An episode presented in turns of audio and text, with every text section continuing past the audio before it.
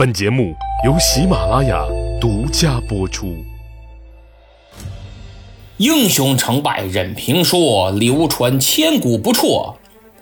曹刘诸葛故事多，无演义不三国。曹操兵败赤壁，多亏张辽拼死相救，才捡回一条命。逃跑的路上，他不断被周瑜事先安排的各路人马接连截杀，真是险象环生啊！等天近五更，他带着仅剩的残兵败将逃到了乌林之西、宜都之北。曹丞相现在算是缓过点神儿了，他看了看这里的地形，突然是仰天大笑。他觉得周瑜和诸葛亮。根本不会用兵，因为此地极为险要，若设下埋伏，即使不全军覆没，也得折损过半。曹操笑的是这个，没想到他话音刚落，就听一声炮响，伏兵四起，为首的正是常山赵云、赵子龙。曹操吓了一跳，差点从马上摔下来。之所以这么害怕，一来是赵云的出现意味着自己已经踏进了刘备的地盘，落入了他的包围圈；二来眼前的赵云何许人也？那叫神仙放屁，非同凡响啊！甭说现在如此狼狈的处境了，就是之前在长坂坡自己人马众多、气势正盛之时，又如何呢？还不是让人家在百万军中杀了个七进七出，可以说长坂坡之战，赵云显然给曹操及其手下的全体指战员造成了永不磨灭的心理阴影。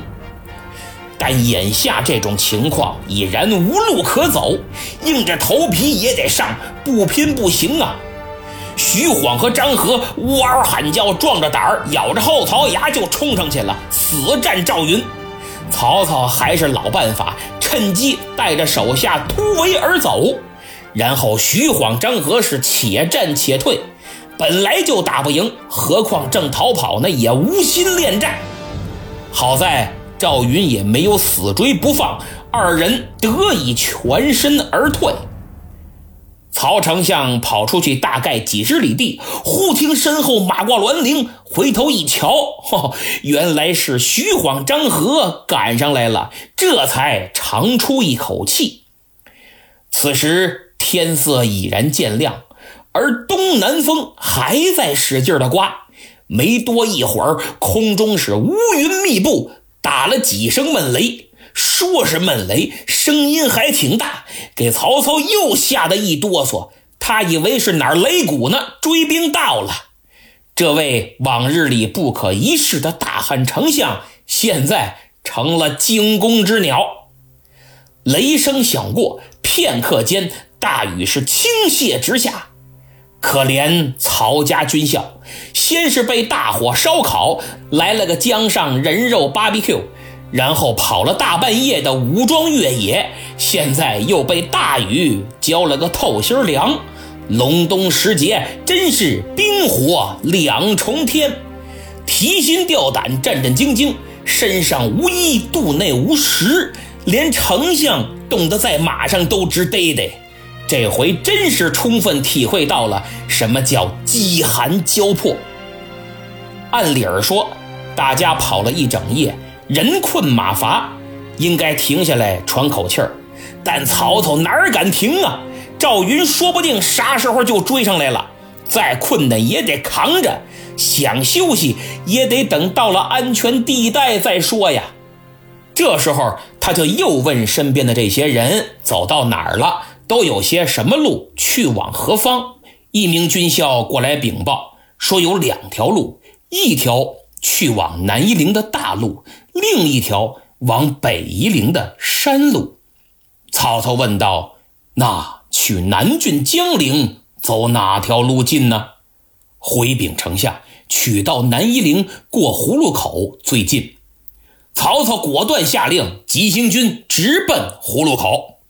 他之所以改道南郡，是因为去往荆州的路啊，全被周瑜派人处处设伏给堵死了，就等他自投罗网呢。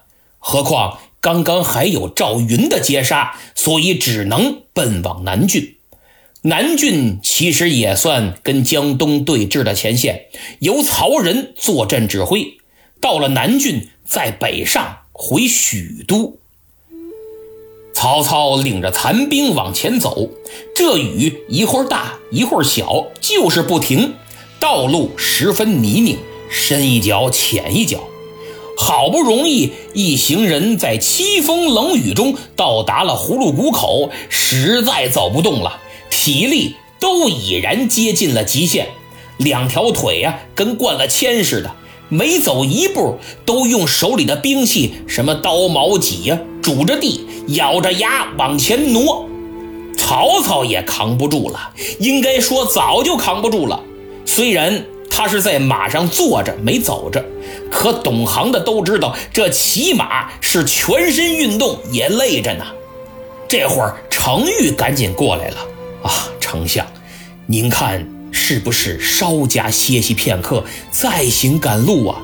呃，这个，曹操回头看了看，哎，就地休息会儿吧。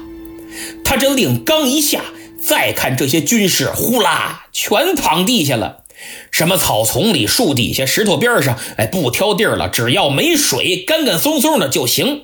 大伙儿真是打心里觉得这葛优瘫原来这么舒服，这辈子都没这么舒服过。但也不能光这么躺着呀，跑了一宿，饿得前心贴后背。这时候，丞相又吩咐说：“让大家呀造点饭吃，吃饱了好继续走。”各位。造点饭吃，说的轻巧，拿什么造啊？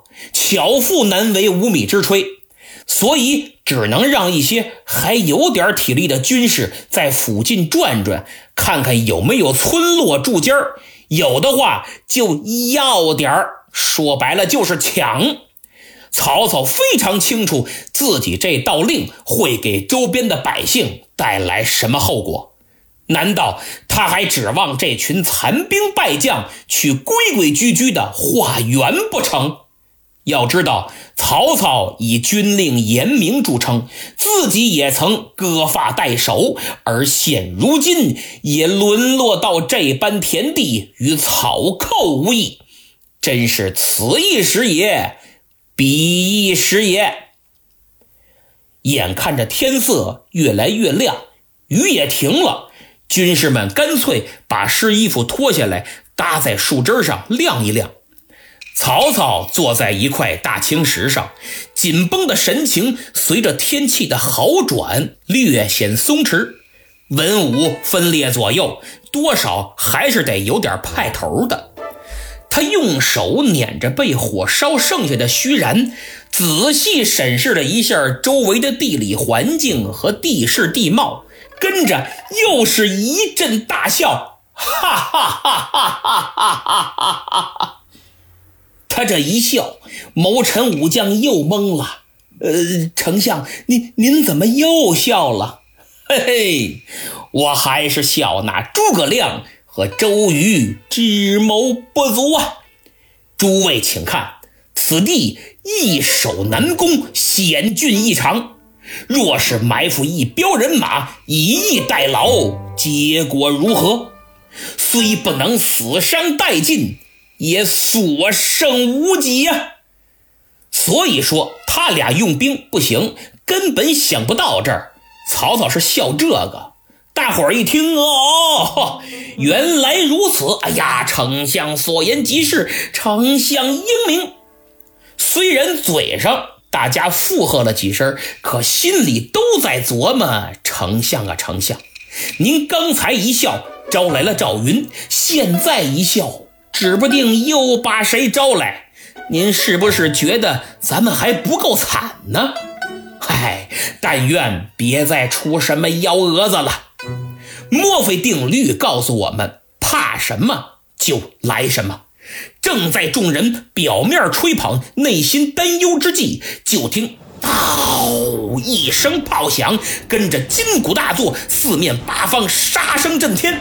杀呀！活捉曹贼！哗！就见一员大将抱头环眼，胯下乌骓马，手提丈八矛。曹操吓得差点从大青石上滚下来。哎呀，此此人我认得，乃是张飞。张翼德，快跑！说着话，他是连滚带爬，飞身上马，夺路而逃，不管别人了。这些残兵，有的正睡觉呢，有的正躺着呢，还有的伸手从锅里捞东西，正打算吃呢。一看敌人杀过来了，也顾不得其他了，噌就塞嘴里了，烫得直翻白眼儿。没办法，赶紧起身，抄兵刃就展开了一场厮杀。许褚、张辽、徐晃三员大将催马上前，呈丁字形围住了张飞。为了掩护丞相逃跑，也是拼了命了。可他们早就累得不行了，仨人绑一块儿也抵挡不了张飞，所以只能且战且退。这残兵呢，是能收拢多少算多少吧。曹操那边跑了不知道多久，实在累得不行了，他勒住马，趴在马背上歇了好半天。这时候，许褚、张辽、徐晃三人领着离了歪斜、稀稀拉拉的队伍也赶了上来。一清点，大伙儿才发现咱们丞相算的是真准，虽然没有全军覆没，但已经折损了近一半的人马。所剩无几了，曹操暗暗叫苦啊，心想这代价大是大了点儿，但好歹逃出来了，留了条活命呢。哎，继续赶路吧。走着走着，一名军校前来禀报：“启禀丞相，前面是岔路，一条大路，一条小路，都通往南郡，但不知该走哪条。”嗯。这两条路哪条更近呢？呃，回丞相，大路平坦，但远了五十里；小路崎岖，通往华容道，路窄地险，行军不易，但是近了五十里。哦，曹操沉思片刻，从马上下来了，旁边的谋士武将也纷纷下了马，跟在丞相身后，就登上了附近的一处高地。原来他要亲自查看查看，挑个安全的路走，不能只图近或者只图好走啊！万一再有埋伏，就凭剩下的这点人马，绝对难以逃脱，全都得交代了。曹操手搭凉棚，仔细观瞧，就见大路宽广平坦，寂静无声；小路狭窄崎岖，远处还有浓烟升起。他想了想，又点了点头，然后转身回来了。上了马，曹操用马鞭一指，传令取小路走华容道。呃，且慢！手下一位谋士连忙阻拦：“丞相啊，刚刚我等随您一起登高瞭望，发现那小路之上有几处浓烟，烽烟起处必有兵马。”何故要取此小路，走大路才是啊！嘿嘿，曹操自信的把嘴一撇，岂不闻兵法有云：虚则实之，实则虚之。诸葛亮足智多谋，诡诈多端，定是故意在小路之上。燃放狼烟，使我等以为其中必有埋伏，从而误导我们转走大路，好在大路设伏。哼，此等诡计我已识破，偏不走大路，我才不上你的当呢！众人一听，哎，对呀，还真是这么个理儿啊！丞相妙算，用兵如神，丞相我等佩服佩服啊！于是，英明神武的曹老板带着仅剩的军士，就走进了华容道。